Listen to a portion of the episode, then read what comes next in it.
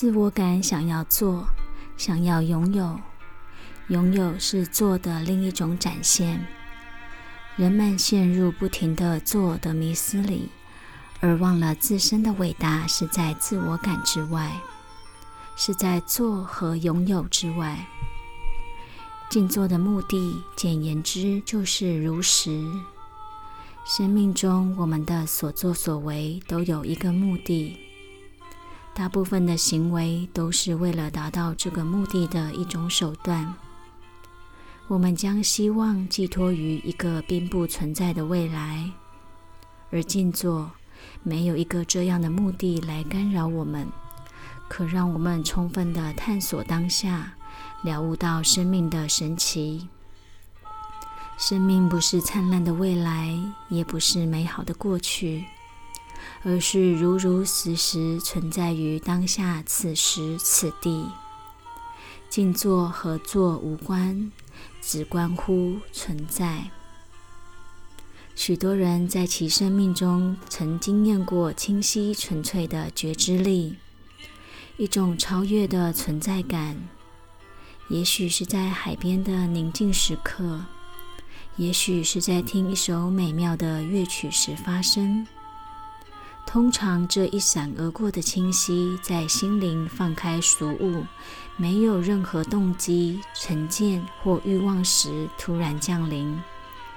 我们不知道自己如何达到，只知道在当下，每件事都如实存在着，而这存在好像很圆满具足。几年前，我住在印度一个叫做阿南达那嘎。喜悦之城的地方。一天，我沿着田埂走，走着走着，心中涌现从未有过的宁静祥和。什么忧伤烦恼似乎都是多余的。我心里也没有任何欲望，我从来没有这么满足过。这种感觉持续了数小时。至今，我仍不解它为何而来，又为何而去。但不要把这种感觉曲解为悟道。也许它意义深远，但这只是灵性实相的浮光掠影。只要还有自我感，只要我们和宇宙意识还相对存在，就还得努力。心灵的自我感让我们无法真正享受那种意识境界。来来去去的思想是我们和觉知意识间的屏障。如果这屏障很厚，如果我们认为自我感就是我们的全部，那么我们的了悟就仅止于此。我们很难了解在我们经验之外更深、更圆满的境界。自我感是我和内在间的围栏。日本有一个流传甚广的故事，叙述一个对禅有兴趣的人，认真研读经典数年后，来到一处向一位名禅师请意。他开门见山的就向大师展现他所懂的、所懂的哲学，他认为存在的意义为何等等。他连珠炮似的说了不少，最后才停下来喘口气。而大师只说了一句：“要喝杯茶吗？”他愣了一下，因为他期盼从大师那儿听到深奥智慧的话语。没想到他竟然问他要不要喝茶。礼貌上，此人回说：“好，谢谢。”于是大师慢慢的备茶，安静的往杯子里倒茶。他又开始口沫横飞的卖弄他所懂的知识。大师一直倒着茶水，茶水满出了杯子，他仍继续往杯子里倒。茶水溢出了杯外，流到了桌上，再流到了他的腿上。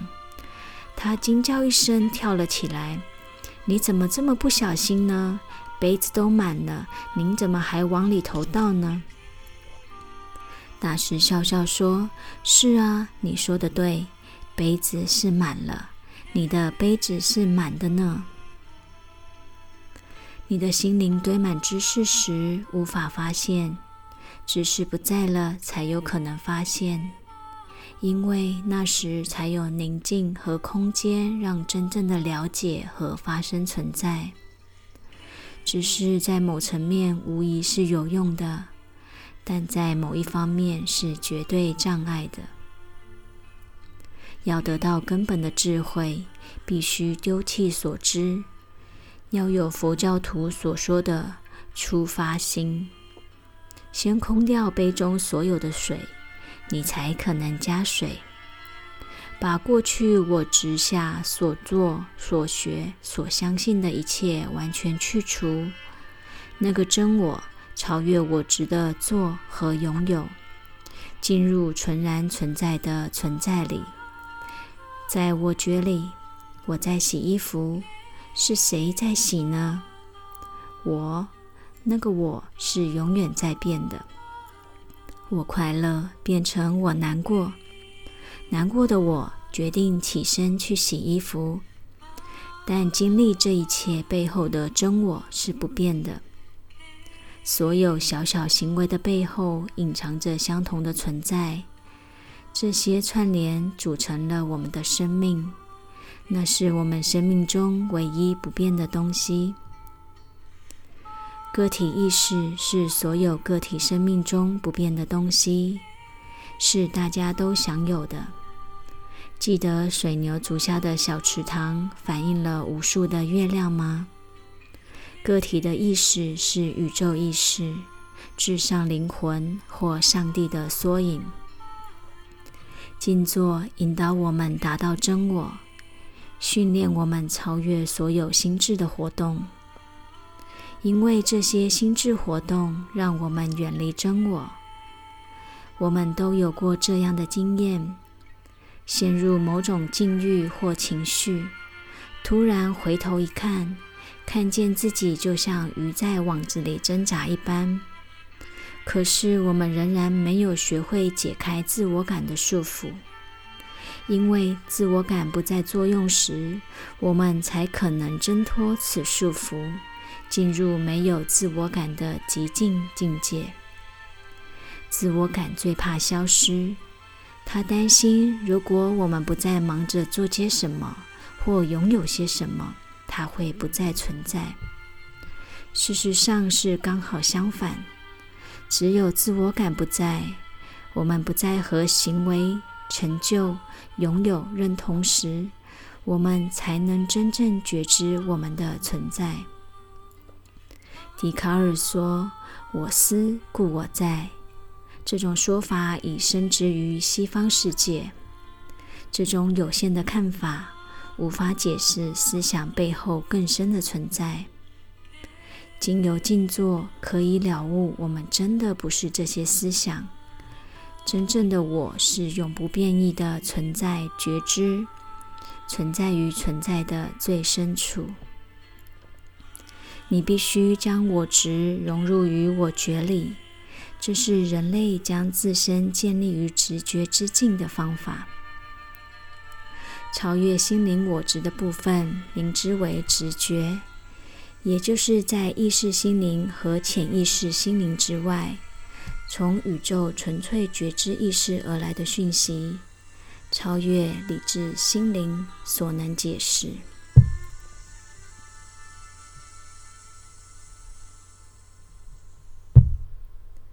我最好的朋友住在我家约五百公里远的地方。我十六岁时曾梦见他在某条某条路上出车祸，结果第二天他真的在那条路上出车祸。也许有时你知道别人正要说什么，或者发现你和朋友心里哼着相同的曲调，甚至你绞尽脑汁想解决一件事。结果答案在一瞬间浮现，这都是直觉的例子，真知的火花，非我们小小的我执心灵所能解释。历史上神秘学家都说这是不可思议、无所不在的无限存在、无限意识等等。不论我们知道或不知道，我们都是这个存在的一部分。内在的探索者都会发现相同的事情，即所有的生命皆互相关联，因为所有的生命皆来自同样的根源——无限意识，都是这根源的一部分。无限意识是唯一的，为何我们无法体验感知呢？因为我们受到自我感的阻碍。但看看四周，你可发现到处都是生命相互作用的例子。在超自然方面，里昂·华兹曾描述六零年代俄罗斯所做的一个惊悚的实验。他们用潜水艇把几只刚出生的兔子带到海面下，把母兔留在海边的实验室里，并且把电极植入母兔的脑中。他们一只只把幼兔杀死，结果发现每一只兔子死的时候，母兔的脑中都会产生强烈的电极波动。潜水艇中并无任何的装置可与海平面上的实验室连接，可是当危难时，他们好像有某种方式可以沟通。数年来，自然学家都难以理解成群飞行的鸟类为何可以一起改变方向。他们重复研究无数的影片，始终无法找出一只带头的鸟。它们几乎在同一时间一起改变方向，完全无法知道它们相互间是如何传递意念的。剑桥大学科学博士鲁波特在《七个改变世界的实验》中谈到一个例子：一只狗走到门口等女主人回家，它的女主人临时从城市遥远的另一边回来。这个实验做过数次，证明了人和狗之间某种超感官沟通的存在。在其他物种间也有类似的心电感应，人类一同，但这种心电感应在西方人身上较难发现，而一些原住民身上较常发现。他们也视此为日常生活的一部分。这说明了西方人过度使用的智力以及自我感的作用，造成了他们和直觉心灵的遮障。荣格是西方有名的思想家，他最大的贡献是发现了人类更为深层的心理，那些存在于自我感知上的神秘意识，其中一种叫做集体潜意识的概念。是一个广为人类所共有的知识仓库。他从病人画下梦境形象中，发现人类共同的原型。这些形象是意识心灵语言用以描述我们深层心灵的方式。如何发展直觉能力？如何接近隐藏在自我感知后的广大心灵？其秘密在于我觉。纯然存在的觉知力。当你下一次陷入某种状况时，试试看跳出你的角色。我快气炸了，我得在期限内完成这工作。看住这个我，你把自己当成观众而非演员。虽说不容易，但一旦当你把注意力从这个情境舞台上转开时，你就可以做到。当你专注在内在的我时，已是自觉的开始了。内在的我是你做每件事的核心。我们唯一要做的，只是专注于此，与这个真正的我合一，而非专注在相对世界来来去去所做或所拥有的东西上。自我感一旦介入，问题就产生了。自我感有其地位，但它不知道天高地厚。他应听从他的主人意识的吩咐，做个忠实的仆人。然而，他却像个被宠坏的小孩，时时需要别人注意。虽然爱他，但也要对他严厉，要教会他所有的进退应对，如何正确的作为。